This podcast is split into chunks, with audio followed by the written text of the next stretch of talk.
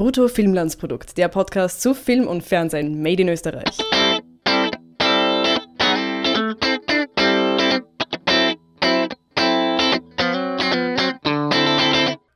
Hallo und herzlich willkommen zur ersten 2018er Folge von Brutto Filmlandsprodukt, dem Podcast zu Film und Fernsehen made in Österreich.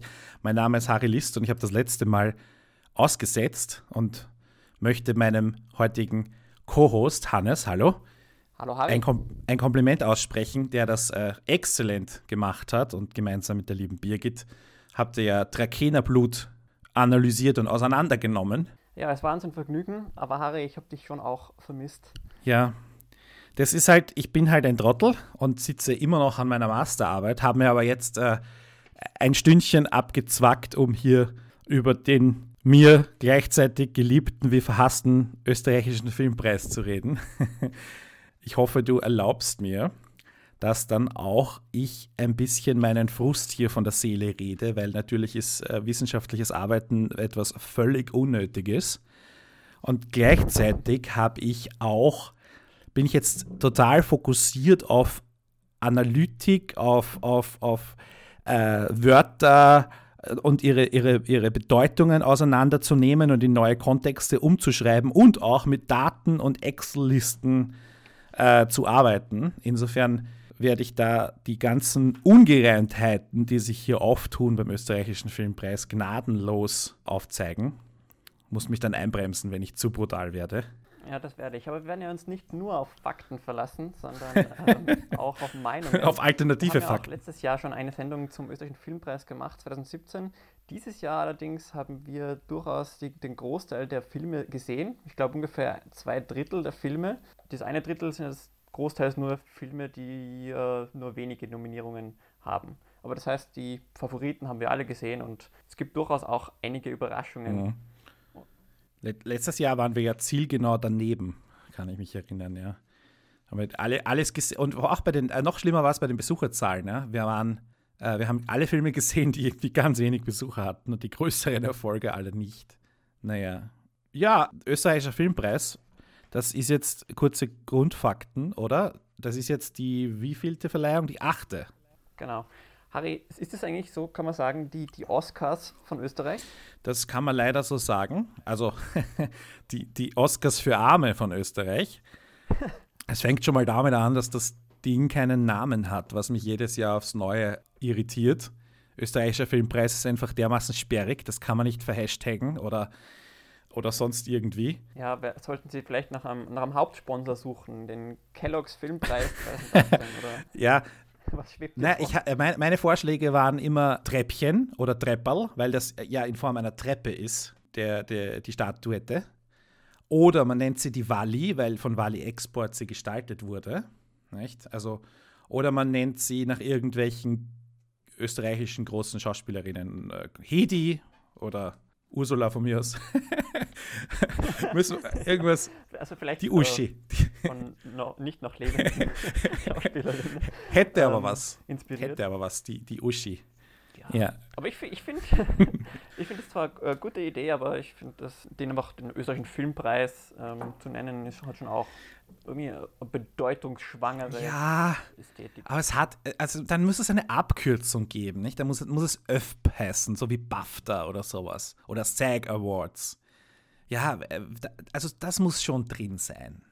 Es macht halt auch, das Ganze ist ja eine Mark, also soll eine Marketing- und, und, und Öffentlichkeitsarbeitsmaßnahme sein, die den österreichischen Film äh, in, den, in, den, in das Zentrum rückt. Und wenn du dann in der Berichterstattung, die, die alle dann äh, österreichischen Filmpreis schreiben müssen, das kannst du ja auch nicht in eine Headline schreiben, ja? Oder, oder sowas. Das ist einfach, hm, da geht es irgendwie am, am, am, am Ziel der Veranstaltung auch vorbei. Also ich finde schon, dass der, der Name des Preises der Veranstaltung angemessen nach klingt und ich finde, es klingt wesentlich äh, wichtiger, sage ich mal, als wie wenn man jetzt sagt, oh, wie viele, wie viel Trepperl darf ich mit nach Hause nehmen. Ja. Es gibt ja den, den äh, du weißt ja, es gibt ja von den ganzen Filmpreisen auf dieser Welt auch immer welche, die von Kritikern vergeben werden. Und es gibt auch eine Austrian Film Critics Guild tatsächlich und die vergeben auch einen Preis. Weißt du, wie der heißt? Der papierene Gustl. Kein Scherz. Ja, aber macht nichts. Da werden wir uns wohl damit noch länger äh, abfinden müssen, dass dieses Ding. Oder wir werden uns da nicht einig, glaube ich. aber ja. Aber Harry, du hast gesagt, bei diesem papierenden Gustel, da voten die äh, Kritiker für die Gewinner. Wer tut es denn, denn beim österreichischen Filmpreis? Wie mhm. kommt das zustande? Also wer, wer entscheidet da, wer da Sieger ist und wer der genau. Verlierer da, des? Das funktioniert ziemlich ident wie mit den Oscars. Also hier ist der Vergleich durchaus angebracht. Die es, dahinter steht ein Verein, der heißt Akademie des österreichischen Films, genauso wie es in, in den USA die, der Verein hinter den Oscars die Motion Pictures Association of America oder America ist oder so, glaube ich. Oder die Academy of irgendwas, egal. Und diese Akademie nimmt Mitglieder auf und diese Mitglieder werden geteilt in Sektionen jeder Sektion sind zwei bis drei Filmpreise, zwei bis vier Filmpreise zugeordnet, also Filmpreiskategorien. Und die jeweilige Sektion wählt innerhalb der innerhalb sich selber ihre Nominierten, das ist die erste Stufe. Und wenn dann die Nominierten feststehen, wählen alle Mitglieder, auch diejenigen, die Sektionen angehören, die keine eigene Kategorie haben, wie zum Beispiel Casting, die wählen dann, da wählt dann die gesamte Akademie ähm, die, oder also alle ihre Mitglieder wählen dann die Preisträger. So ein zweistufiges Verfahren, das ziemlich genauso auch bei den Oscars abläuft. Kameraleute wählen Kamera, äh, Schauspieler wählen Schauspieler, Regisseure wählen Regisseure. Und hier ist es so, dass die. Wie viele Leute sind das ungefähr? Das sind in der Pressemappe dieses Jahr steht 494 Mitglieder gäbe es. Davon sind aber auch, man kann auch als Firma ein förderndes Mitglied oder als Institution ein förderndes Mitglied sein und man kann als nicht-Filmschaffender ein außerordentliches Mitglied sein. Ich, die, die regulären Mitglieder sind wohl ungefähr 418, steht zumindest gerade auf der Website. Ich habe es vorher noch extra geschwind mit einem Excel ausgewertet. Und die, die verteilen sich eben auf diese Sektionen, wobei die Sektion Casting keinen Preis hat. Äh, das sind aber auch nur acht Leute laut dieser aktuellen Liste. Ähm, und die kleinste äh, Sektion ist quasi Musik und Tongestaltung. Also die wählen dann auch eben die Preise für beste Filmmusik und beste Tongestaltung. Das sind 46 Mitglieder und die größte Sektion ist Produktion, Regie, Drehbuch. Die wählen ähm, besten Film, beste Regie und bestes Drehbuch, logischerweise. Die Schauspieler sind eine eigene Sektion und so weiter. Aber wie geht denn das? Also bei, ich glaube, manche Ölfilme dieses Jahr, die haben insgesamt weniger Zuschauer gehabt, als es Mitglieder gibt äh, in der Akademie wie zum Beispiel, also ich glaube, die, die Geschwister, diesen Spielfilm, den wir auch gesehen hatten und besprochen haben in unserem Podcast, der hatte, glaube mhm. ich, sehr wenige Zuseher. Und der ist doch sicher nicht von allen Mitgliedern der Akademie, der ist sicher nicht von allen gesehen worden. Das stimmt, aber das bezweifle ich bei allen anderen Filmen auch. Und das bezweifle ich auch bei den Oscars. Nicht? Bei den Oscars sind es ja viel mehr Filme noch, das darfst du ja nicht vergessen. Bei uns sind es mhm. ähm, 57 Filme waren eingereicht. Das ist theoretisch zu schaffen. Bei den Oscars sind es dann halt 400 Filme, die eingereicht werden. Das ist dann eine ganz andere Kategorie. Es gibt eine, äh, muss, vielleicht finde ich das noch, es gibt eine, eine Art, ich, ich, weiß nicht, es ist eine Art Interview mit einem, mit einem Produzenten, der einen Oscar-Schein, äh, äh es ist quasi ein Tippschein, wo du ankreuzt, äh, bekommt. Und dann erklärt er, warum er welchen Film wählt und dann erklärt er natürlich, habe ich nicht gesehen, von dem habe ich was gehört, das kreuzt sich jetzt an. Ja. also äh, das ist, der war da brutal ehrlich und, und offen und ich, ich meine, wir kennen die Menschen, also es ist anzunehmen, dass es hier genauso ist, dass einfach äh, manche sind auch meiner Ansicht nach nur so zu erklären. Unter anderem der diesjährige Frontrunner, der äh, 14 Nominierungen hat in de facto allen Kategorien, der einfach ein gewisses ähm, wo ich zum Beispiel Drehbuch nicht nachvollziehen kann. Also rein qualitativ. Mhm. Und, ähm, ja, äh, sprechen wir vielleicht einfach auch kurz über die Nominierungen. Wie du gesagt hast, Licht führt die Nominierungsquote an mit 14 Nominierungen, mhm. gefolgt von Die Beste aller Welten mit 9, dann Die Hölle mit 7, Untitled mit, mit 5, dann Die Migrantiken mit 4, Die Blumen von gestern mit 3 Nominierungen mhm. und dann Wilde Maus und Mindgamers mit jeweils 2 Nominierungen. Genau. Ja, also 14 ist ein absoluter Rekord. Der bisherige Rekord lag bei 10. wir haben ja einen Podcast dazu gemacht, die, die Birgit und ich haben darüber gelästert, also ich habe vor allem gelästert. Der Film ist schon handwerklich sehr gut, also ich verstehe total, dass irgendwie Nominierungen in den ganzen handwerklichen äh, Kategorien da sind. Ich finde auch die Schauspielkategorien sind natürlich irgendwie gerechtfertigt. Das heißt, eine hohe Anzahl ist schon okay. 14 ist natürlich ein, ein, ein Wahnsinn. Wie gesagt, bisher war der Rekord bei 10. Und die beste aller Welt mit 9 ist dann natürlich auch sehr gut dabei auf All-Time Platz 3. Und die Hölle ist auf All-Time Platz 6. Also insofern äh, ein, ein, Jahr der, der großen Nominierungen, was natürlich nicht heißt, dass man das dann auch in Preise ummünzt, ja, weil da kann sich natürlich dann auch kannibalisieren. Das äh, gibt es auch, äh, wo Leute bei den Oscars vor allem äh, öfter spekulieren, dass man davon ausgeht, dass die das eh kriegen und dann wählt man halt den Underdog, weil man den eigentlich eh lieber hat oder so. Also da ist sehr viel Menschlichkeit im Wählen dabei bei diesen Dingen und das ist, ja, gibt es keine Wissenschaft, glaube ich. Es ist dann, glaube ich, es gilt schon, nominiert zu sein, ist eine Ehre und äh, es geht dann darum, dass diese Filme alle mal ins Bewusstsein der Öffentlichkeit rücken. Ich meine, Licht hat ein gutes Festivalerfolg. Ähm, die beste. Ist auch, Licht ist auch irgendwie so der typische, sag jetzt mal, österreichische Filmpreisfilm. Anstrengend weil, und, und äh, lang. Historisch, dann nach einer wahren Begebenheit. Mhm. Äh, Anstrengend und lang. Vom Trailer her, ich habe den Film ja nicht gesehen, aber äh, euren Podcast gehört. Irgendwie von der Begebenheit sehr, sehr ernst mhm. und äh, dramatisch. Aber sieht auch fantastisch aus vom Trailer her und äh, hat eben auch in jede Menge schauspielerischen und technischen Kategorien Nominierungen erhalten. Mhm. In allen, man muss ehrlich sagen, er ist in allen Kategorien nominiert. Mit Ausnahme beste männliche Nebenrolle, dafür hat er zwei in beste weibliche Nebenrolle. Also du kannst tatsächlich sagen, er hat wirklich jede Kategorie, die ihm offen stand. Und klarerweise ist es ein Spielfilm, das heißt, Doku und Kurzfilm sind stehen ihm nicht offen hat er, hat, hat er in jeder Kategorie eine Nominierung und das ist schon sehr beeindruckend. Wow. Äh, genau. Und unser, unser ist auch dann darauf, daraus schließend äh, der Favorit für den besten Spielfilm, würdest du sagen? Das ist eine interessante Frage, weil du müsstest ja eigentlich argumentieren, die Summe aller Teile ja, ist, ist überall nominierungswürdig. Das müsste ihn eigentlich aus, auszeichnen lassen. Aber dann hast du als Gegenthese 17 der eine einzige Nominierung hat, nämlich als bester Spielfilm. also da gilt dann halt dieses, es hat offenbar in keiner Kategorie gereicht, wenn du das mathematisch analysierst, in keiner Kategorie hat es gereicht, erster, zweiter oder dritter zu sein oder vierter. Aber insgesamt ist ein, ein, ein Wert rausgekommen, der den Film zu den Top 4 Filmen gemacht hat. Das ist ja in der Tat eine, eine kuriose Nominierung. Nicht zuletzt auch deshalb, weil ich glaube, die Kritiken insgesamt ausgebrochen gut waren. Auch bei unserer Jahreswertung hat er 17 den ersten Preis erlangt.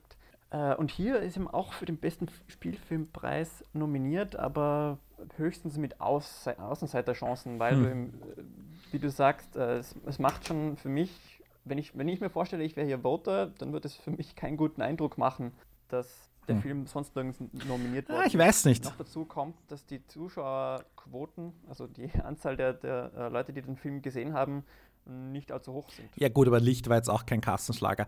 Aber was hier, glaube ich, auch ein bisschen, ein bisschen gilt, ist so eine Art Korpsgeist oder so, kann man das so sagen. Die Barbara Albert ist halt, ist halt wer anderer als die Monja Art und der Adrian Geuginger dass man hier quasi sagt, da ist jemand, der lang dabei ist. Und ich meine, es ist interessanterweise ihre erste Nominierung. Da werden wir nachher bei den Trivias noch drauf kommen. Aber dass man hier sagt, wir, wir, wir zeichnen diese hervorragende Regisseurin aus, die eben schon so viel großartige Filme und, und ähm, so viele Preise schon eingeheimst hat, nicht nur für diesen Film, sondern eben für, für ihr ganzes Werk. Und diese Jungen, die halt da quasi, wir wissen noch nicht, sind das Eintagsfliegen, sind das sind das äh, also One-Hit-Wonders und, und, und, und die kennen wir alle nicht. Ich meine, hallo, der, der Salzburger, der in Deutschland studiert hat, ich meine, bitte, der ist nicht einmal hier auf die Filmakademie gegangen und will jetzt einen Preis haben. Ich meine, come on, ja. wer ist dieser Verena Altenberger? Ja, wirklich. Magda, wer? naja. Ja, also in, in Bayern hat sie ja gerade vor ein, ein, paar Tagen den Bayerischen Filmpreis für die beste Nachwuchsdarstellerin gewonnen das auch, also merkwürdig anmutet, weil man die jetzt nicht als unbedingt als Nachwuchsdarstellerin äh, gesehen Auch nicht hätte. als Bayerin, also oder? Aus österreichischer Sicht, wo man sie ja seit Jahren in Crop Stories sieht. Naja, aber gut, es war schon ihr großer Durchbruch. Also das insofern. Das. Aber sie ist auch keine Bayerin. Also dieses Absurde, dass wir irgendwie in der, im deutschsprachigen Raum, wir haben einen deutschen Filmpreis, wir haben einen bayerischen Filmpreis und wahrscheinlich haben alle anderen deutschen Bundesländer auch noch ihre eigenen Filmpreise. Wir haben die Diagonale, das Festival des österreichischen Films, wo wir ja auch irgendwie so ein bester Spielfilm und so weiter ver vergeben. Also es ist komplett absurd, wie sich diese, diese und diese meint, ist, ist irgendwas an dem Film Die beste aller Welten bayerisch? Ja, eine minu- minoritäre Koproduktion. Ja, aber Aber ja, ist schon eine sehr, sehr technische Qualifik Qualifikation für, für die Nominierung. Und das ist ja eigentlich auch hier beim österreichischen Filmpreis der Fall, Oh ja. wenn ich an ähm, die Blumen von gestern denke, wo ja auch, naja gut, es spielt irgendwie zu 20 Prozent in Wien ähm, und ist halt eine minoritäre österreichische Koproduktion. Aber das allein qualifiziert hat dann den Film schon Mhm. dafür, dass er bei diesem Preis mitmachen darf, obwohl ich jetzt nicht irgendwie gesagt hätte, das ist ein österreichischer Film. Aber natürlich, diese Definitionsfrage ist eine schwere. Was, was macht jetzt einen Film österreichisch und was nicht? Genau. Stellt sich ja auch irgendwie eine etwas größere Frage, die wir ja generell auf der Welt gerade diskutieren, nicht? Was ist, wo hört meine nationale Grenze auf und, und äh, wie, wie sind wir jetzt globalisiert und arbeiten und kooperieren wir international, weil ich bin ja ehrlicherweise der Ansicht, wir sollten einen deutschsprachigen Filmpreis machen und das einzige Kriterium sollte sein, dass 80 Prozent des, der, der Laufzeit in deutscher Sprache gestaltet werden und aus. Und dann ist es wurscht, ob du Lichtensteiner bist und ob der Film einen polnischen Co-Produzenten hatte oder nicht. Ja, da, da, das ist das Kriterium. Und Amour wäre dann nicht dabei. Ich darf, dich ja- ich darf dich ja daran erinnern, äh, Angriff der Lederhosen-Zombies wäre dann nicht dabei, weil das haben sie ja, glaube ich, in Englisch Das, gedreht. das stimmt. kann. Du ka- kannst ja auch, äh, aber dann nicht, äh, wie soll ich sagen, du kannst ja dann nicht, Lederhosen-Zombies, dadurch, dass sie auf Englisch drehen, ist das ja eine bewusste Entscheidung. Und dann kann man sagen, na, dann geht es halt, geht's halt zum englischsprachigen Filmpreis. Davon gibt es ja auch ein paar. Es gibt der Cés ich glaube, beim, beim, beim César, dem französischen Filmpreis, ist das, glaube ich, schon, dass die Sprache ein bisschen mehr eine Rolle spielt. Und auch hier in den Kriterien für den österreichischen Filmpreis, ab wann ein Film erhebliche österreichische kulturelle Prägung hat, das ist die Definition in den Richtlinien, äh, ist eine der, der, der Kriterien, die man erfüllen können muss, also kann oder muss, die Originalsprache des Films ist Deutsch. Also Deutsch ist schon österreichisch, was natürlich... hm, und das, der Rest wird dann irgendwie auf Wohnsitz oder Staatsbürgerschaft runtergebrochen, nämlich vom, vom Produzenten und vom, also Produzentin, Produzentin oder Regisseur, Regisseurin. Aber das ist eben, also gerade weil du sagst oder, das ist ja dann äh, eine weite Definition, Ja. nicht zuletzt, weil es ja mehrere Produzenten und Produzentinnen geben kann. Und dann ist es halt so, wie, sag ich jetzt mal, bei Beste aller Welten, wo man das beim deutschen und beim bayerischen und beim österreichischen Filmpreis Mhm. einreichen kann und dann vielleicht auch noch in Schleswig-Holstein. Oder ich weiß nicht, wo. Aber hier steht der Ähm, federführende Produzent. Und wenn du jetzt sagst, der, so, okay. der, der Herr Ritzberger hat, ist der federführende Produzent, oder? Ich glaube, da sind wir uns einig. Und der ist Österreicher und, und hat seinen Wohnsitz, glaube ich, und seine Firma in Österreich. Also, das heißt, eigentlich ist es keine Frage. Und die Sprache ist Deutsch oder Salzburgerisch. es, ist Deu es ist Deutsch. das, Das heißt, zwei, zwei äh, Kriterien sind erfüllt.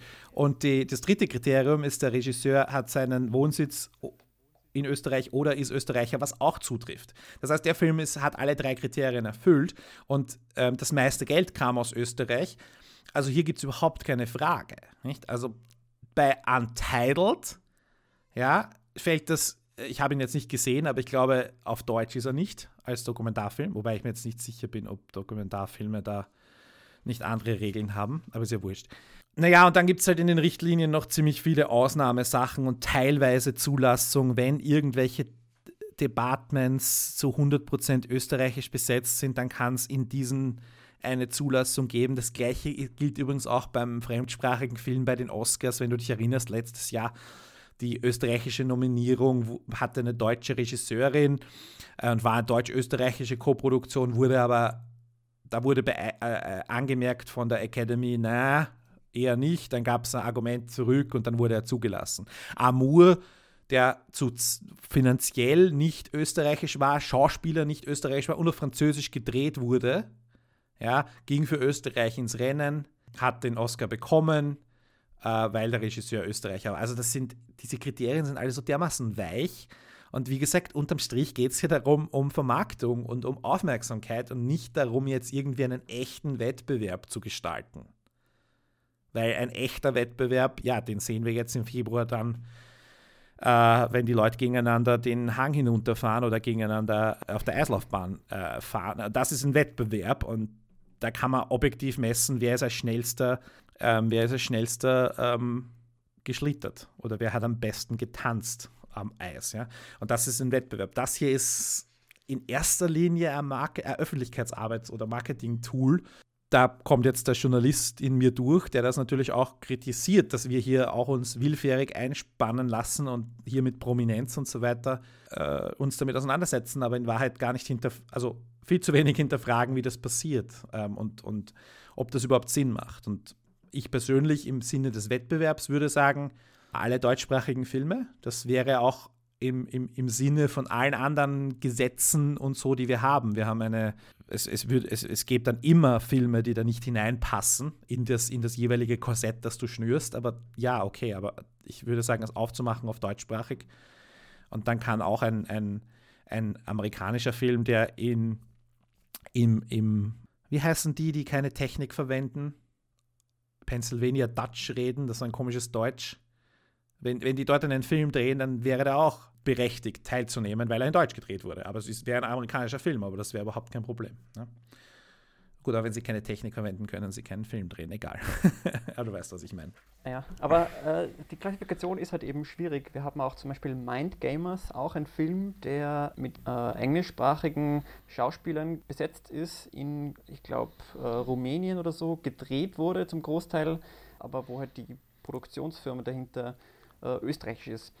Im Großen und Ganzen, ja, es ist halt eine Definitionsfrage und ich glaube, dass die, die Regeln im Großen und Ganzen schon so stimmen. Großteils Filme zulassen, wo ich vom Gefühl her sage, ja gut, die, die sind österreichisch. Mhm. Äh, aber es gibt eben gelegentlich ja, Schlupflöcher oder Ausnahmen von Filmen, wie eben, sage ich jetzt mal, die Blume von gestern, wo die ich jetzt vom Empfinden her nicht als österreichisch empfunden hätte, aber wo ich jetzt auch nicht irgendwie groß äh, enttäuscht bin, dass die jetzt hier nominiert sind. Ja. Und also die, die finde ich jetzt auch nicht den, den Wettbewerb groß verzerren. Ja, Wettbewerbsverzerrung, ja. Haben, es gibt, ich meine, es gibt viele so Punkte, wo man wirklich diskutieren kann oder soll oder muss. Ich habe jetzt persönlich auch nichts gegen die Blumen von gestern. Ich fand den Film ja auch okay. Ich finde es dann halt, ähm, wenn, man, wenn man den Anspruch hat, die österreichische Branche hervorzuheben, gäbe es einen anderen Punkt, den ich kritisieren möchte. Und zwar, wenn du dir zum Beispiel die Hauptdarsteller anschaust, sowohl Frauen als auch Männer, dann, dann sind davon nur drei Österreicher von acht Nominierten.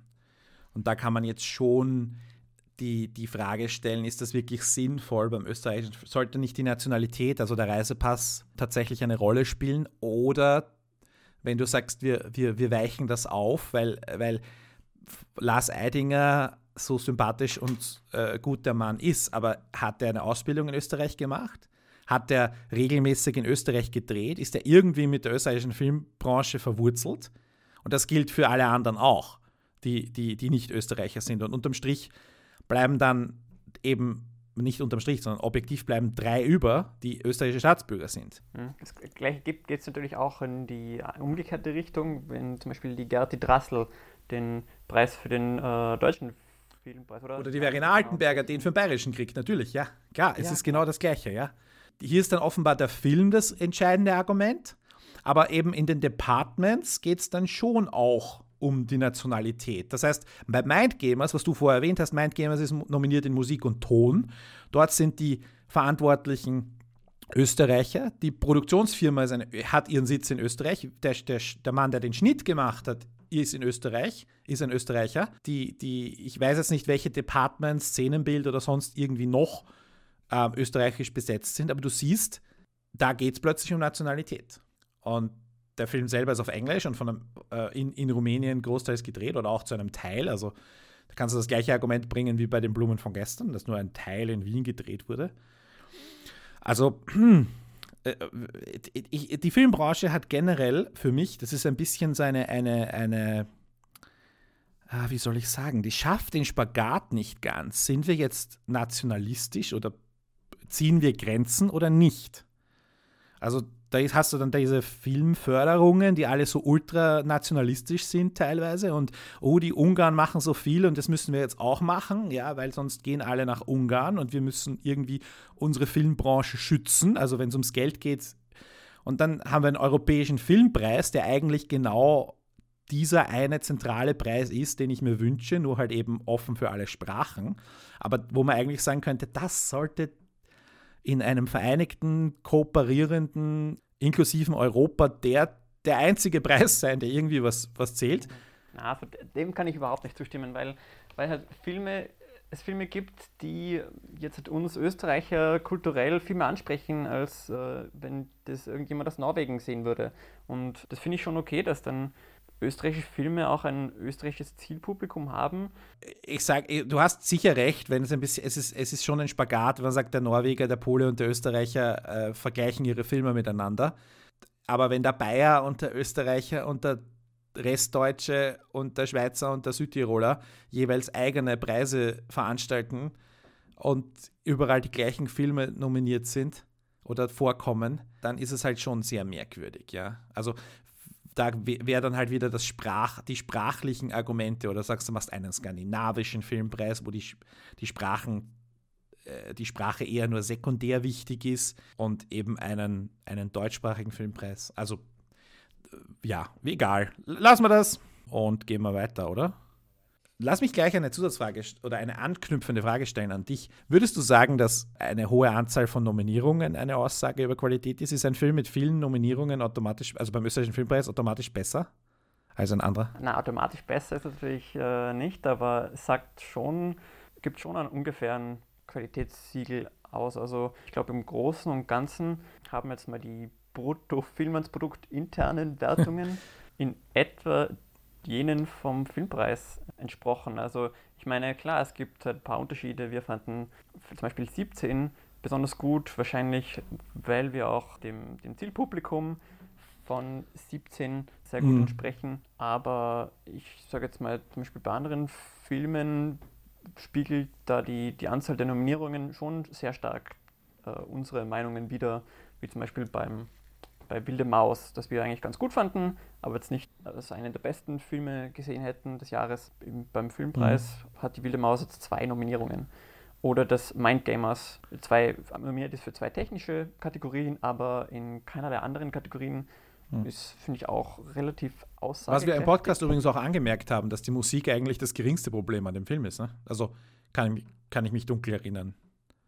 Also wir haben, wir, äh, es ist ja die, die Einzelleistung ist, ist ja durchaus gerechtfertigt. Ne? Also der Ton und die Musik waren kein Problem. Was, wie findest du das dann im Vergleich, wenn zum Beispiel, wir haben ja andere Preise in dem Land oder zum Beispiel bei der Diagonale gibt es immer einen Preis als bester Spielfilm. Die Diagonale ist jetzt auch relativ zeitnah zum österreichischen Filmpreis, allerdings quasi im Voraus. Und, wenn, und wir haben ja dort auch, äh, äh die haben, das sind keine kommunizierenden Gefäße, nicht? Die zwei zentralen österreichischen Filmveranstaltungen ignorieren sich irgendwie gegenseitig und das macht's, da ist ja auch, oder? Haben wir ein paar Probleme ist entdeckt. Doch okay. Na, ist doch, ist doch okay, weil sonst, sonst können sie sich ja eine dieser Preise gleich sparen. There's an idea. Warum nicht, ja? Aber es ist halt schon komisch, wenn Emma, du hast es ja auch gesagt im Vorgespräch, wenn einer zum Beispiel die beste aller Welten hat, bei der Diagonale bestes Szenenbild gewonnen, ist aber hier nicht nominiert. Nicht? Also das, da stimmt irgendwas nicht. Genau, oder äh, Die Liebenden, äh, die, der Film, der ja bei der Diagonale den Preis für den besten Film gewonnen hat, äh, wurde jetzt gar nicht nominiert bei der, beim österreichischen Filmpreis. Ich glaube, eine der, der größten Überraschungen. Ja, also, hm, schon, schon merkwürdig, ne? 17 hat ja auch Drehbuchpreise schon bekommen, hat den äh, Max Öffels Preis be bekommen ja, wo man auch irgendwie, ich, ich meine, wir sind noch nicht so weit, dass wir sagen können, andere Preise wären irgendwelche Indikatoren für den österreichischen Filmpreis, wie das immer bei den Oscars so ein bisschen gespielt wird. Dass die Oscars sind so quasi der letzte Filmpreis und alle davor sind mehr oder weniger Indikatoren. Ja, vielleicht wäre das sogar unsere Aufgabe, dass wir, sobald es dann den österreichischen Filmpreis zehnmal gegeben hat, dass wir das mal statistisch analysieren, äh, welche Tendenzen, Voter-Tendenzen es gibt und dann immer so eine Pre-Show machen können, wo wir sagen, ah ja, hier immer der Film, der halt, was weiß ich, äh, bestes Szenenbild und beste Hauptdarstellerin gewonnen hat, ist immer ein ganz heißer Tipp beim Filmpreis für den besten Und Film. einen Wettanbieter uns als Sponsor holen, der dann auch die entsprechenden Produkte anbietet. das das ist beim Oscar ja auch kein, äh, eine, eine, eine Sache. Die, und, und die Vorhersagen der Wettanbieter sind das Filminstitut holen wir uns als Hauptsponsor, glaube ich. Ja, auch, aber, aber diese, diese, die Wettquoten sind immer sind sehr präzise Vorhersagen. Das muss man, das muss man ehrlicherweise so sagen, wer sich damit mal auseinandersetzen möchte. Ja, ansonsten, irgendein Film, der dir fehlt in der Liste, Ja, der dir komplett abgeht, wo du sagst, boah, dass der gar nicht dabei ist, außer jetzt die Liebenden, den wir schon erwähnt haben. Die Liste ist ja insofern eigentlich ohnehin nicht ganz vollständig, weil ja gar nicht alle sp- österreichischen Spielfilme automatisch in Erwägung gezogen werden. Kurioserweise ist es ja so, dass man sich da anmelden muss.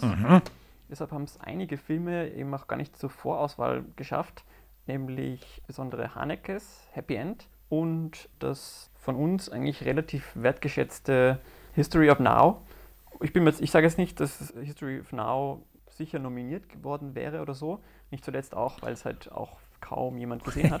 Aber ich fand den Film eigentlich schon Mhm. ganz gut und ich finde es merkwürdig, dass diese Filme nicht äh, eben automatisch in Erwägung gezogen Ja. werden. Ich habe mir die Liste auch noch angeschaut von den Filmen, die gestartet sind im Zeitraum und nicht auf der Liste stehen. Also Happy End ist definitiv der prominenteste Film. Da kann man natürlich, da muss man jetzt schon die Frage stellen, die halten sich, glaube ich, bewusst, also ich kann mich erinnern, bei Liebe haben sie sich dezidiert bewusst, haben sie das auch so kommuniziert, wir, wir nehmen nicht dran teil, weil wir haben eh schon alles gewonnen, ja, ähm, inklusive Oscar. Und das ist natürlich sehr merkwürdig. Ne? Also die, die Liste ist A nicht vollständig, du musst, dich ein, du musst das einreichen. Natürlich mit der Einreichung auch, ähm, ich verstehe schon, dass das, dass das aktiv gefordert wird, weil ja auch mit der Einreichung irgendwie digitale Kopien mitgeliefert werden müssen, die man dann wiederum auf eine Online-Plattform stellen kann, damit alle Akademiemitglieder die Filme sehen können und so weiter. Das heißt, irgendeine Art von aktiven Prozess seitens der Produktionsfirmen ist schon notwendig. Ja. Aber es ist natürlich auch hier im Sinne des Wettbewerbes wiederum eine Verzerrung. Und die Frage ist, hätte Happy End, also ich meine, eine Isabelle Hubert müsste ja theoretisch dann jedes Mal gewinnen, weil sie einfach die beste überhaupt ist. also nein, du weißt, was ich meine. Das wäre, es ist ein bisschen merkwürdig, hier dann. Das, und du, theoretisch könntest du sie nominieren, ähm, nur um sie dann da zu haben und dann hättest du vielleicht auch noch mehr Öffentlichkeitswirksam, Öffentlichkeitswirksamkeit der, der Veranstaltung. Aber ich meine, abgesehen von dieser schauspielerischen Leistung, äh, Happy End, äh, in eurem Podcast kam der Film jetzt nicht so gut an. Ja gut, aber unser Podcast Äh. ist jetzt definitiv kein Maßstab für diesen depperten Filmpreis, ja, also weil Licht hätte auch keine 14 Nominierungen bekommen, wenn wir das entschieden hätten, oder? Wir sind, Nein, stimmt, aber lass mich gerade weiterreden und zwar äh, die Kritiken zu Happy End waren jetzt insgesamt nicht so äh, überschwänglich. Und es ist halt so ein Film, der, sag jetzt mal, intellektuelle Leute, also so Leute wie wir es nicht sind, äh, sehr anspricht. Ähm, stimmt schon. ähm, Habe ich, hab ich auch gesagt im Happy End Podcast, dass ich zu dumm bin für diesen Film. Ja. Ja, glaube ich gerne. Aber nein, was ich sagen will, also es ist jetzt halt kein Film für die Massen, sondern halt eher jemand für, was weiß ich, Literaturkritiker und vielleicht auch im Filmschaffende, weil Filmschaffende sich halt traditionsgemäß natürlich viel mit dem österreichischen Film auseinandersetzen. Wie versnobbt ist die Akademie, Harry? Ja, ich, wie gesagt, das habe ich eh schon vorher Also- gesagt, also dass ich- wenn, wenn du Barbara Albert quasi nominierst, weil sie Barbara Albert ist, dann, oder deren Film, dann, dann ist das ja genau das, was ich gemeint habe. Und dass dieser intellektuelle Licht hat, keine Ahnung, wenige Zuschauer, hat ein paar Festivalerfolge oder halt Kritiker, Kritiker-Erfolge. und die Beste aller Welten und die Migrantigen, die ja auch ohne einen Josef Hader als, als Zugpferd unglaublich hohe Zu, äh, Besucherzahlen haben. Die sind ja eigentlich unter Wert geschlagen, wobei natürlich mit 9 und 5, nein 4 äh, Preisen ist das, ist das natürlich auch meckern auf hohem Niveau, aber das, das habe ich quasi eh schon ungefähr ausgeführt, dass hier das versnobbt ist vielleicht ein bisschen harsch, es ist menschlich. Ne? Es ist äh, eine gewisse, gewisse Herdenkultur oder nicht Herde, aber eben Korpsgeist. Die, die Branche ist eng, ist tight, die, die kennen sich alle, die honorieren eine Kollegin, die großartige äh, Leistungen gebracht hat. Und bei einem Haneke wäre das auch der Fall. Und dann hat dann halt ein Adrian Geuginger. Aber wie gesagt, er hat ja noch Zeit, da hinzukommen, wo Barbara und, und, und muss ja auch erst beweisen, dass er so gut ist wie, wie Barbara Albert konstant und nicht nur einmal. Also insofern ist versnobbt tatsächlich ein bisschen, bisschen, hart, aber, aber ähm, Intellektuali intellektualitätsaffin und, und, und, und das, was ich, was ich vorher schon gesagt habe, anstrengend und lange Filme bevorzugt werden, äh, weil wir in Österreich glauben, wir würden riesige Kunst produzieren in unserem Selbstverständnis als Land und das sich eben auch in der Filmbranche fortsetzt, macht, kommt das natürlich irgendwie dann zustande, ja, dass die dass das Unterhaltende, also das generell hast du das ja im Film, das Unterhaltende und das Ernsthafte, die E- und U-Diskussion, die hier auch ein bisschen mitspielt. Wollen wir ein bisschen über Mathematik reden? ja, gerne. Und Statistiken ich, und Trivia. Ich habe nämlich. Also es gibt natürlich einige Podcast-Hörer, die allein wegen dem zuschalten. Ja. Äh, das ist jetzt endlich der Abschnitt für euch. Ja, das ist natürlich auch ziemliche Hirnwichserei von mir. Du hast ja vorher gesagt, äh, wir bräuchten äh, Statistiken darüber, welche Nominierungen sich auswirken auf welche Preise und so weiter. Ich wünschte, es gäbe jemanden, der die Nominierungen erfasst und dann zählt, wer hat wie viele Nominierungen und irgendwelche interessanten Konstellationen und interessante Trivia da herausholt. Ha? Fällt dir jemand ein? Harry List. Das bin ich, richtig. Ich bin so ein Idiot, der tatsächlich so ein Excel ausfüllt. Kostet eigentlich überhaupt keine Zeit und mich wundert es, warum die Akademie das nicht macht und deswegen auch ein Oscar für Arme, weil bei den Oscars gibt es eine super geile Datenbank, wo du all diese Informationen heraushaben kannst, wenn du möchtest. Aber gut, die gibt es auch schon ein bisschen länger. Harry, bereiche uns mit. Äh, für dich Mathematiker. Äh, da habe ich auch eine, eine Frage und auch, ist auch eine, eine, eine Qualitäts- und, und Moralfrage fast schon. Normalerweise gibt es drei Nominierungen pro, pro Kategorie. Äh, jetzt ist in den Richtlinien drin, dass es, bis, dass es vier geben kann, wenn es einen Gleichstand gibt. Also wenn auf es steht jetzt nicht dezidiert so drin, aber logischerweise, wenn es auf Platz 3 und 4 einen Gleichstand gibt, dann werden vier nominiert. Wobei auch in den Richtlinien vorgesehen ist, dass es theoretisch eine Stichwahl geben könnte, etc. Wurscht, Richtlinien sind. Ähm, und jetzt ist es so, dass es sich im Laufe der Jahre, diese, dieser acht Jahre, die es den Filmpreis gab, immer mehr Kategorien plötzlich mit vier Nominierungen dastehen. Und dieses Jahr haben wir zehn von 16 Nominierungen mit vier, äh, Kategorien mit vier Nominierungen. Und das ist für mich mathematisch nicht nachvollziehbar, dass so viele Gleichstände auf dem Platz 3 und 4 gibt. Das halte ich mathematisch auch für sehr unwahrscheinlich. Wahrscheinlich wird da einfach die, sage ich mal, Definition oder die, die Zulassung sehr liberal ausgelegt. Aber du weißt was, mich stört das gar nicht. Ich finde es eigentlich ganz okay, dass es hier meistens vier Nominierungen gibt pro Kategorie, weil als jemand, dem es einfach Spaß macht, das zu verfolgen, und der mit dir zum Beispiel eine Pre-Show macht und dann wahrscheinlich das äh, live auf Facebook oder so miterleben wird und auf Twitter kommentieren wird. Ich finde, das macht mehr Spaß, wenn es vier äh, Nominierten gibt. Natürlich gibt es auch eine, eine, Schattenseite davon, weil ja es insgesamt, was weiß ich, bei den Spielfilmen gibt um die 20 Exakt ähm, 20. Eingereichten Filme. Exakt 20, ja. Das heißt, es handelt sich bei vier nominierten Spielfilmen, zum Beispiel bei der Kategorie Bester Spielfilm, ja, um 20 Prozent der eingereichten Filme. Aha.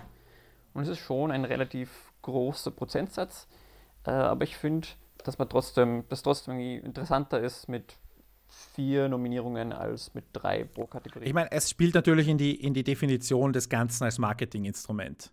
Dass du sagst, du möchtest mehr Filmen Aufmerksamkeit äh, geben und du möchtest in deren Wikipedia-Artikel drinstehen haben, bei mehreren Filmen Nominierungen für den österreichischen Filmpreis. Da, dieses Ziel wird dadurch erreicht. Ja? Was, was dadurch schlimmer wird, ist, die Veranstaltung wird länger. Das alles wird immer größer und, und künstlich aufgeblasen, weil die österreichische Filmbranche wächst einfach nicht in dem, in dem Ausmaß. Das heißt, drei ist auch wirklich eine schöne Zahl. Also wir alle sind was immer sehr, drei, weißt du, ist eine schön, das sind wir einfach alle drauf gedrillt, dass das eine gute Zahl ist, ja. Und das wirkt einfach auch irgendwie sehr clean. Drei hier, drei, drei, drei durchgehend. Jetzt haben wir halt Schöne Primzahl. Ja, gut. Jetzt haben wir in, in, in, in ich dachte eher an unsere katholische Prägung, dass wir auf, die Zahl 3 irgendwie mehr Wert legen. Ja, was ja drei Leute auf dem Tigertreppchen. Genau, solche Dinge. Genau, ja, exakt sowas, ja. Da ist es halt mit vier sehr, sehr. Und diese 20 Prozent sind schon sehr hart, weil ich meine, okay, wir haben keine Branche mit 400 Filmen. Die Deutschen haben ja, keine Ahnung, 100, 110 Filme im Jahr, was ähm, statistisch wesentlich weniger ist, also nein, nicht statistisch, verhältnismäßig weniger ist, als wir in Österreich haben mit unseren knapp 40 bis 50 Filmen, die, die theoretisch in Frage kommen, ohne Kurzfilme. Die Kurzfilme sind ja sowieso eine extra Kategorie, da ist es jetzt nicht so tragisch, wenn vier nominiert sind, aber ja, ich bin da einfach der Meinung, man sollte jetzt irgendwie da klare Regeln festlegen, Stichwahl durchführen und, und wenn die Stichwahl unentschieden ausgeht, dann, dann okay, dann, dann soll es so sein, in Ausnahmefällen. Was mich wundert, ist, dass die Zahl steigt der, der Vierfach-Nominierungen, weil theoretisch, und hier jetzt wieder das mathematische Argument, je mehr Voter es in jeder, in jeder Sektion gibt, desto unwahrscheinlicher sollte es ja werden, dass es Gleichstände gibt. Nicht? Bei den Oscars sind 6000 Leute insgesamt, da sind dann pro Sektion halt mindestens ein paar hundert. Da wird's, und, und da wird es dann schon sehr schwierig, vor allem wenn auch die Leute teilweise sehr oft für ihre eigenen Filme wählen. Was hier noch dazu kommt, und was sicher auch nicht förderlich ist, dass die Leute hier zwei Stimmen haben. Das heißt, ein, eine Kamerafrau kann für Kamera und Schnitt jeweils zwei Stimmen abgeben. Und das könnte natürlich auch dazu beitragen, dass es, dass die Leute sagen, hey, ich wähle Licht und diesen Film. Und dann wählen alle Licht und Licht ist weit vorne. Und dann gibt es irgendwie dahinter so ein Gedrängel. Und durch dieses Gedrängel gibt es dann diese, ho diese hohe Anzahl an Gleichständen, dass es durch die zwei Stimmen auch, auch nochmal wahrscheinlicher wird, wenn man immer im Tandem wählt, dass, dass es Gleichstände gibt. Insofern äh, Leute da ein bisschen runter und wie gesagt, es zieht, es, es bläst das Ganze nur unnötig auf, meiner Ansicht.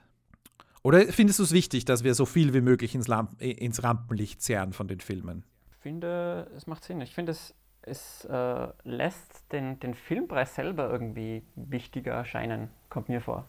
Wenn es vier statt nur drei Filme in jeder oder den meisten Kategorien gibt. Also, weil, ich weiß auch nicht, das ist irgendwie so eine psychologische Sache, aber äh, wenn es halt nur drei zur Auswahl gibt jeweils, dann denke ich mir auch, ja, gibt halt nicht so viele Filme, aber wenn es eben mehr sind, vier oder fünf, sagen wir, dann denke ich mir, ähm, dass die Auswahl wahrscheinlich größer war. Also gerade das, dass wir sagen, okay, das sind 20 Prozent aller Filme sind da äh, nominiert, das ist ja eigentlich eine Rechnung, die jetzt hier so dem Otto Normalbürger nicht macht und äh, so ein, ein, ein um die Ecke denken und eigentlich ja nicht offensichtlich ist und, und erst wenn man das macht, kommt es eigentlich einem, einem, Spanisch vor, dass immer mehr Filme nominiert werden. Ich entschuldige mich nicht fürs um, um die Ecke denken. Na, aber vielleicht äh, können wir gleich mal die erste Aufforderung fallen lassen, wenn, was hier die Meinung der Leute ist. Ne? Clean, drei pro Kategorie und aus oder mehr ist besser. Äh, was sagt ihr dazu? Und braucht es, braucht es eine Transparenz, warum jetzt äh, in einer Kategorie drei oder vier Filme zur Auswahl stehen oder Wobei die Transparenz kannst du erst nachher herstellen, weil du kannst jetzt nicht sagen, es gab irgendwie äh, ein Film, der weit vorne ist und, und, und, und ansonsten, also so, ja, der ist, das ist ein bisschen schwierig. Es nicht, es ist, es ist schon so, so, wie beim Eurovision Song Contest, ne? wo man dann auch erst nach dem Finale erfährt, auf welchem Ranking die anderen Filme bei der, bei dem, äh, die anderen ja, genau. Songs so, bei der Vorauswahl So waren. ähnlich, ja. Wichtig ist das, und das ist natürlich in den Richtlinien auch, dass ein Notar dahinter steht und dass das Ganze ähm, seinen geregelten Ablauf hat und da eine quasi unabhängige Instanz drauf schaut. Das ist natürlich ganz wichtig. Ähm, das, das soll auch so sein. Ja, 19 Filme sind insgesamt nominiert. Spielfilme? Nein, insgesamt 19 Filme, vier Kurzfilme, drei Dokumentarfilme und was bleibt dann über? Zwölf Spielfilme. Von insgesamt 57 Einreichungen, 18 Kurzfilme. Ähm, ist natürlich nicht, nicht seriös dann zu sagen, dass deine Nominierungschancen 33 Prozent sind, aber was sie auch übrigens aufgeblasen haben, und das haut mir meine Statistiken total zusammen, das muss ich jetzt auch mal kurz kritisieren, die Tonmenschen. Ja, ich weiß schon, dass die Tonmenschen irgendwie die, die die Ärsche sind und die, die sich keiner interessiert, ja, weil alle interessieren sich für Schauspieler und Regisseure und vielleicht so wie wir noch für Drehbuchautoren und für die Leute, die da wirklich die, die wichtige Arbeit machen, die sauwichtige Arbeit, für die interessiert sich keiner. Und jetzt hat diese Tonbranche bisher schon äh, neun bis elf Leute, also Namen, nominiert, weil pro Film natürlich mehrere Leute für den Ton verantwortlich sind. Und jetzt haben sie es dieses Jahr noch einen zusätzlichen Job in die Auflistung dazugenommen. Und jetzt wird diese Ton, die Tonbranche ist irgendwie statistisch einfach so riesig. Das ist einfach, in meinen Statistiken sind die dann immer so ein bisschen, ja, wenn ich irgendwelche Bestenlisten erstelle und ich habe da so ein wahnsinnig doofes Dokument, das ich noch nicht ähm, abgedatet habe wegen meiner Masterarbeit, aber wir werden das verlinken, wo ich so äh, zusammengestellt habe, wer wie viele Preise gewonnen hat und wer die absoluten Besten immer sind. Das sind die Tonleute ganz weit vorn, weil sie einfach ähm, so wenige sind, aber so viele immer ähm, nominiert werden. Aber ist doch klasse, weil es macht doch Sinn, wenn, wenn der Ton so wichtig ist und zu wenig Aufmerksamkeit bislang äh, bekommt, da Ja, steht's. Eh.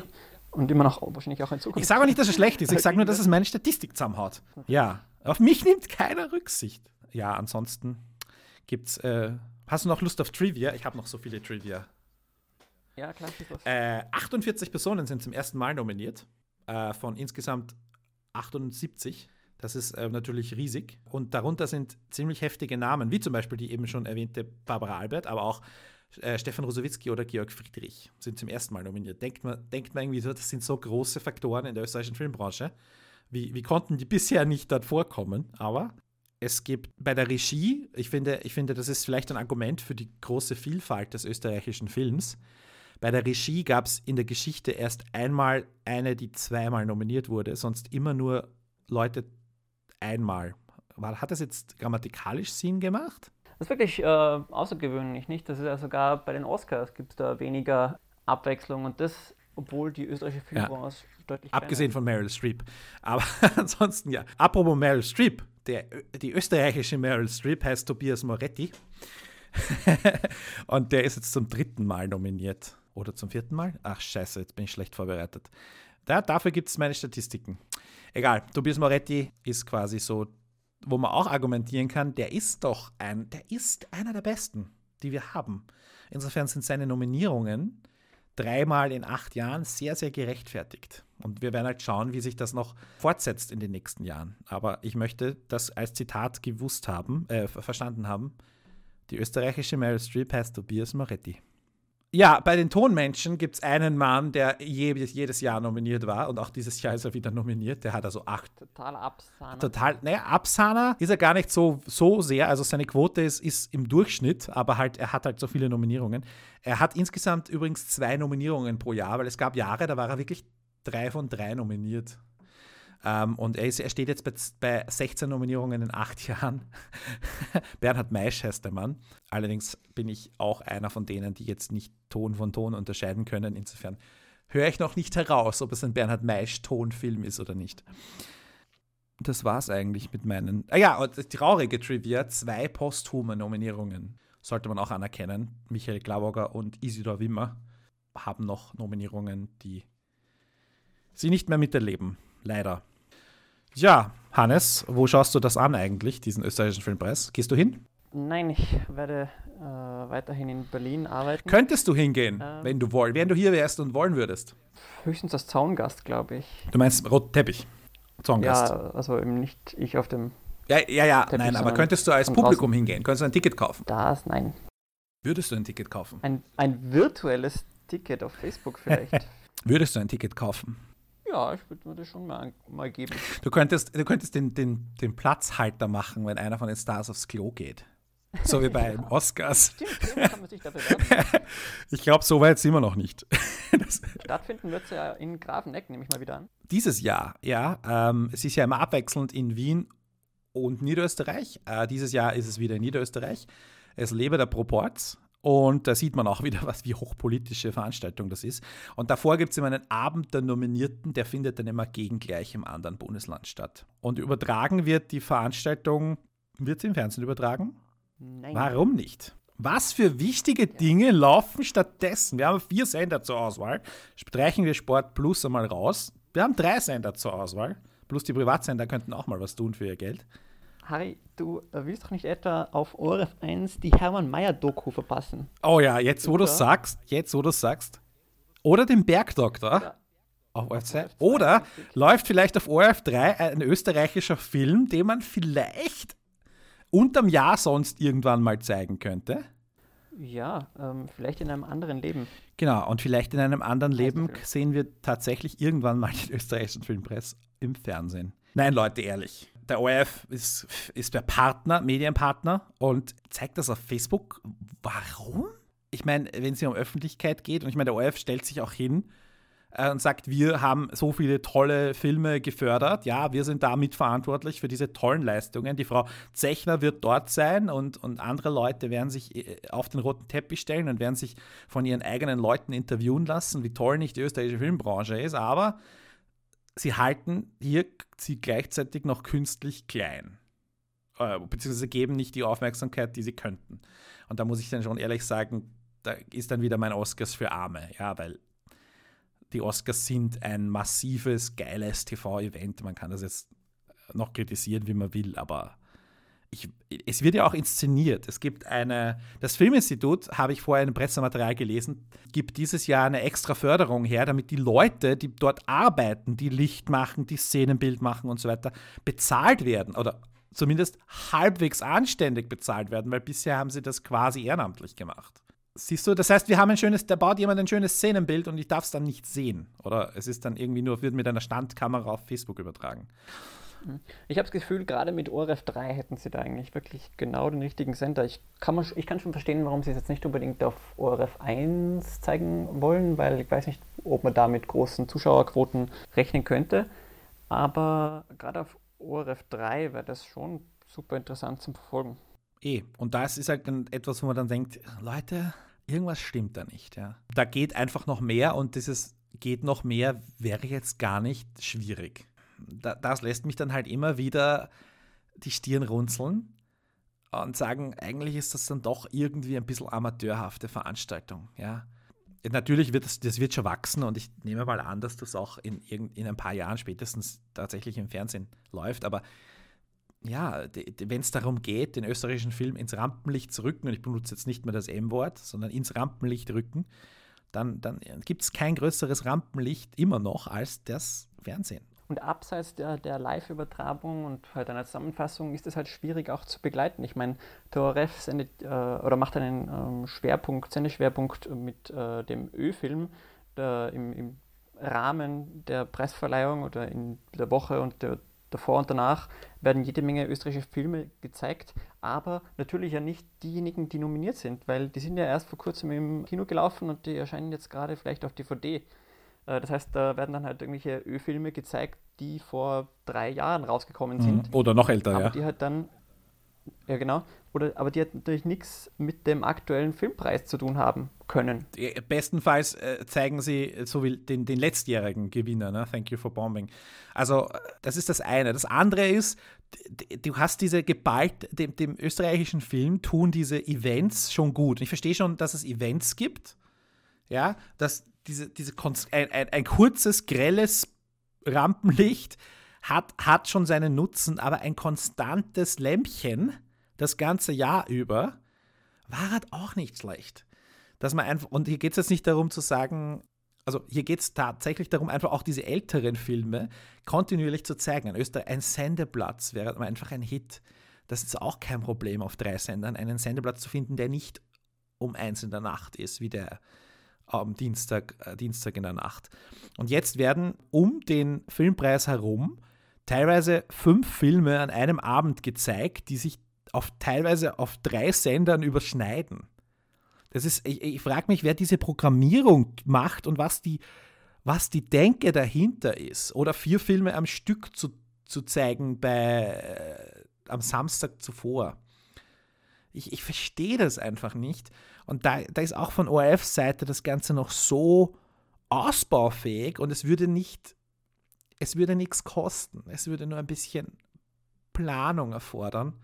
Und du könntest diese, dieses Event, diesem Event mehr Aufmerksamkeit in den Long Run bringen, wenn die Leute den österreichischen Film begleitend in, in nicht in guten Dosen bekommen und nicht einmal so einen Overkill im Fernsehen. Und das Fernsehen ist halt noch ultra wichtig. Und ich meine, der ORF, wie gesagt, ist ja auch finanziell beteiligt und dass der ORF sich, in, sich vorne hinstellt und sagt, wir sind äh, und sich auf die Brust klopft und sagt, wir sind toll und wir haben das alles mit ermöglicht, das stimmt ja. Soll, soll der ORF auch mitpartizipieren an der, Öffentlich, an der Öffentlichkeit und äh, am Rampenlicht, ja. Aber es ist so dermaßen. Schaut euch das Fernsehprogramm an. 26., 27., 31. Jänner und 1. Februar. Das ist absurd. Absurd. Ja, aber immerhin laufen ein paar Filme. Also, ja, eh, man kann sich alles immer dann. Kle kleine Auswahl, äh, was hat uns bloß ruiniert, ruiniert? Thank you for bombing, Atmen, das ewige Leben oder Knochenmann und viele weitere. Das stimmt. Ist auch die Gelegenheit, sich das mal aufzunehmen. Also, die sich dann, äh, für mich zum Beispiel, ich habe ja viele von denen nicht im Kino gesehen, das heißt, ich werde einige davon mir quasi aufnehmen und irgendwie dann als Datei aufheben und dann halt im Laufe der Monate mir mein eigenes Programm zusammenstellen, eben in den kleinen Dosen, so einer pro Woche oder so. und dann wundern sich die Leute, dass sie beim Fernsehen äh, keiner, mehr, keiner mehr hin will, keiner mehr zuschaut. Naja, ich werde es mir auf Facebook anschauen, glaube ich. Äh, beziehungsweise auf OF3 Kultur, der Facebook-Seite, glaube ich, die, die zeigen das tatsächlich. Und der, aber egal, wir werden es schon finden, wenn ihr es sucht. äh, wir werden es auch verlinken, vermutlich, wenn wir nicht vergessen. Aber ich habe dann meine Masterarbeit schon abgegeben. Insofern habe ich Zeit, wieder was zu tun. Ich war ja ein bisschen äh, zurückhaltend hier bei Bruttofilm als Produkt. Das wird sich ändern. Ich freue mich aber, wenn über eure Meinungen, oder wir freuen uns über eure Meinungen, oder Hannes? Genau, ihr könnt uns erreichen und kontaktieren über Facebook, unsere äh, Bruttofilm als Produkt Facebook-Seite oder auch äh, auf Twitter. Harry, wie heißt du dort? Ich heiße Harry Lee mit einem R und I und LI. Sechs Buchstaben, so kompliziert. Und du? Ich bin Ed Blameyer, Meyer mit AYE. Genau, und wir haben auch ein Kontaktformular und wir haben auch noch die Birgit, die, deren Twitter haben wir auch verlinkt auf der Website. Äh, könnt auch Mails schreiben und wir würden uns natürlich freuen über eure Meinungen zum österreichischen Filmpreis. Ob ihr mit meinen Zorn hier komplett dagegen seid oder die komplette Gegenmeinung vertretet und sagt, österreichischer Filmpreis, beste Veranstaltung aller Zeiten, ja, Oscars sind nichts dagegen. Oder eben ein bisschen mehr auf meiner Seite seid und sagt, Schaß ohne Namen. Und ja, du Hannes, du bist ja eigentlich nicht im österreichischen Film. Du gehst ja gerade fremd. Gibt es da irgendwas zu berichten? Möchtest du eine Serie ja, vielleicht pitchen, die man sich anschauen sollte, wo du vielleicht. Ja, kann man machen. Und zwar einen Tag vor dem österreichischen Filmpreis äh, findet in der Tat die Premiere unserer Serie statt. Äh, Back is Back auf RTL um 21.15 Uhr. Eine super Anwaltsserie, Dramedy. Auf jeden Fall einen Blick wert. Weil du ja mitgemacht hast. Du bist ja. Ja, bei der ersten Staffel noch nicht äh, macht nichts. Aber kann man auf jeden Fall verraten, dass du. Und du bist ja beim österreichischen Filmpreis auch ein bisschen mitnominiert. Ja, na, das ist ein bisschen. Zu viel gesagt. Ein kleines bisschen. Nämlich ich habe Drehbuchberatung gemacht bei Die Beste aller Welten, aber das sehe ich jetzt nicht als Nominierung. Ja, natürlich. Also namentlich stehst du nicht dabei. Aber im Herzen vom Adrian bist du dabei. ja. ja, gut, dann haben wir eh schon viel zu lang geredet. Ich vor allem. Aber es, wie gesagt, ich dachte, dadurch, dass ich so lange Pause gemacht habe und diesen Masterarbeitsfrust hatte, hoffe ich, dass ihr mir das verzeiht, dass ich heute so besonders garstig war. Wie, wie, wie, ich würde sagen, wir, wir beenden es hier und das war jetzt unsere 50. Folge. Danke für diejenigen, die bisher bei einigen oder vielen Folgen da schon dabei waren. Danke an diejenigen, die vielleicht jetzt zum ersten Mal dabei sind. Früher war es ja so, dass wir es äh, einmal wöchentlich gemacht haben. Derzeit findet sie in einem doch äh, wesentlich unregelmäßigeren äh, Abstand statt. Das wird jetzt auch die unmittelbare Zukunft weiterhin noch so sein. Einfach weil wir eben beide mittlerweile Jobs haben und äh, in verschiedenen Städten wohnen. Deshalb das ein bisschen ähm, genau. komplizierter ist für uns zum Aufnehmen. Aber vielleicht gibt es ja Leute, die hier mitmachen wollen. Ja, natürlich. Ach ja, und genau für mich ist natürlich auch immer blöd, nicht da so in Deutschland. Ich kann die österreichischen Filme ja ganz selten sehen, wenn sie in Österreich rauskommen. Genau, das ist natürlich auch blöd. Ja, deshalb würden wir uns eben über Verstärkung auch freuen, äh, falls ihr Interesse hättet, zu Podcasten und ein bisschen äh, Medienjournalismus über und zum österreichischen Film- und Fernsehschaffen zu machen. Genau. Dann ja, die gleichen Kontaktdaten. Ihr findet jetzt alles auf der Website bruttofilmlandsprodukt.net slash Kontakt, alle Möglichkeiten. Hannes, liebe Grüße nach Berlin. Es war mir ein Vergnügen, wieder mal mit dir gemeinsam hier zu podcasten. Harry, mir auch. Passt, das war ein gutes Schlusswort.